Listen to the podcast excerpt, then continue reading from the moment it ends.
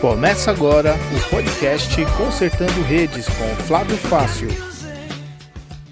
Olá, estamos de volta com mais um Consertando Redes.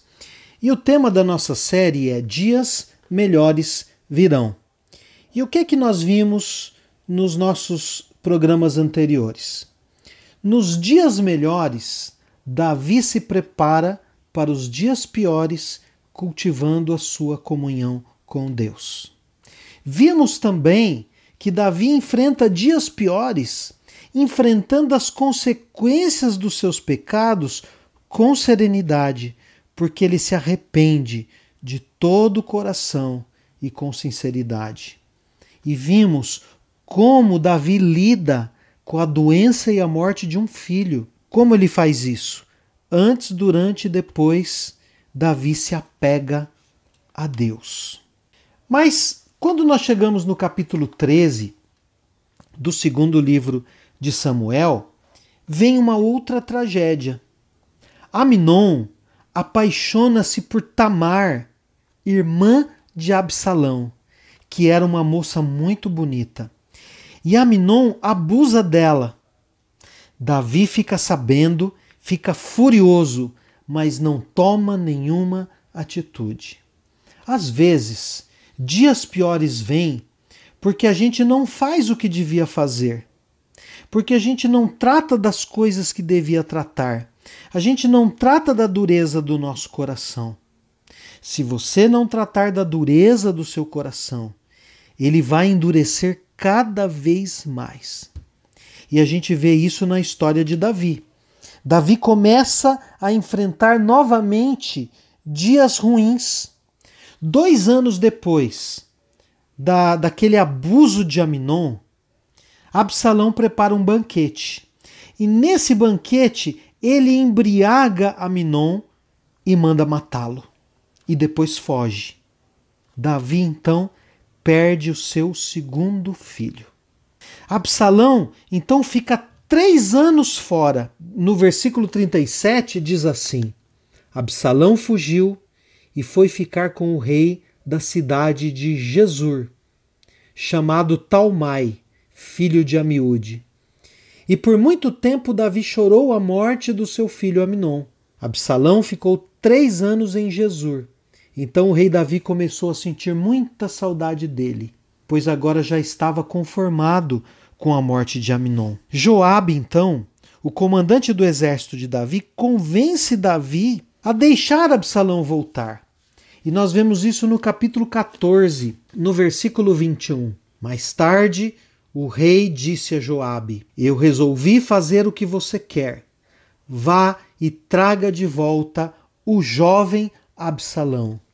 Versículo 23. Então Joabe levantou-se, foi à cidade de Jesur e trouxe Absalão de volta para Jerusalém. Versículo 24. Então o rei deu ordem para Absalão não morar no palácio. Eu não quero vê-lo, disse ele. Aí Absalão foi morar na sua própria casa e não apareceu mais diante do rei.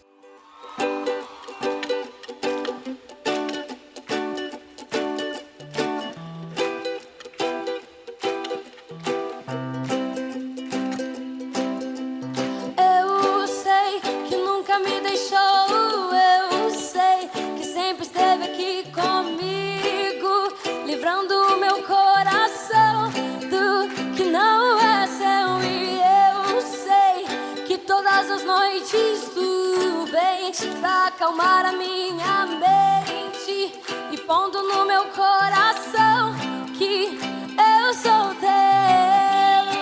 A gente percebe que aqui Davi deixa Absalão voltar para Jerusalém, mas não trata do ressentimento que está no seu coração.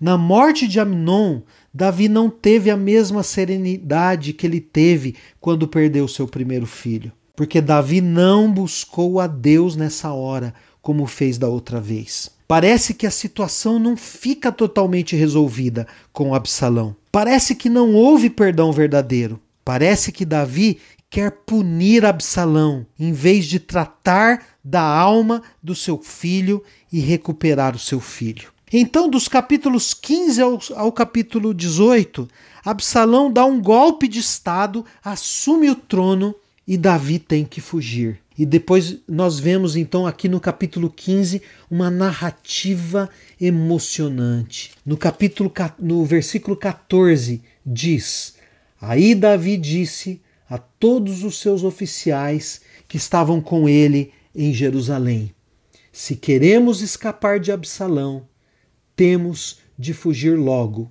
Vamos depressa, senão ele vai nos alcançar aqui, vai nos vencer e matar todos os que estiverem na cidade. Depois, no versículo 30, diz que Davi subiu o monte das oliveiras chorando. Ele estava descalço e havia coberto a cabeça em sinal de tristeza. Todos os que o seguiam cobriram a cabeça e também choravam. Davi vai passar outro período difícil. Dias piores vêm acontecer de novo na vida de Davi. Mas desta vez algo diferente vai acontecer. E a lição é: nos piores dias, Davi renova a sua confiança em Deus. Fugindo, ele encontra um homem chamado Simei. Capítulo 16, versículo 5.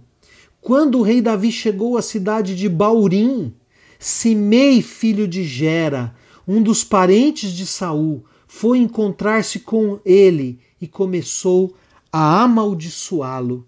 Simei começou também a jogar pedras em Davi e nos seus oficiais, apesar de o rei estar rodeado pelos seus homens e pelos seus guardas pessoais. Versículo 9. Então Abisai, cuja mãe era Zeruia, disse ao rei: por que o Senhor permite que este cachorro o amaldiçoe?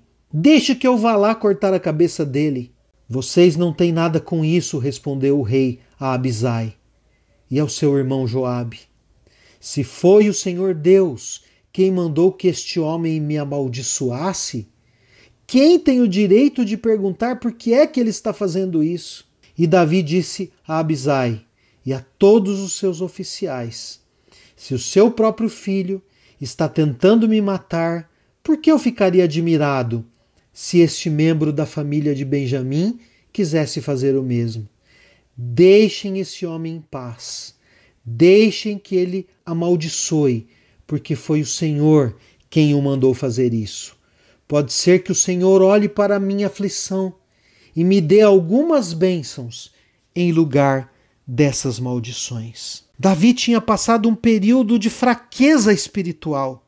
Quando tudo estava bem para Davi, ele relaxou, ele caiu no pecado, ele perdeu o discernimento, ele não resolveu problemas que precisava resolver. Davi comete muitos erros porque ele se afasta de Deus. Ele não busca a Deus na hora da adversidade e ele não trata do ressentimento do seu coração. Mas a, essa nova crise que Davi vai passar traz Davi de volta. Davi recobra o juízo. A crise traz Davi de volta a confiar em Deus. E a lição é que agora Davi vai enfrentar esses dias difíceis com coragem, porque ele entende que mesmo os piores dias, nas mãos de Deus, vão contribuir para o nosso benefício. E é disso que nós vamos falar no nosso próximo encontro.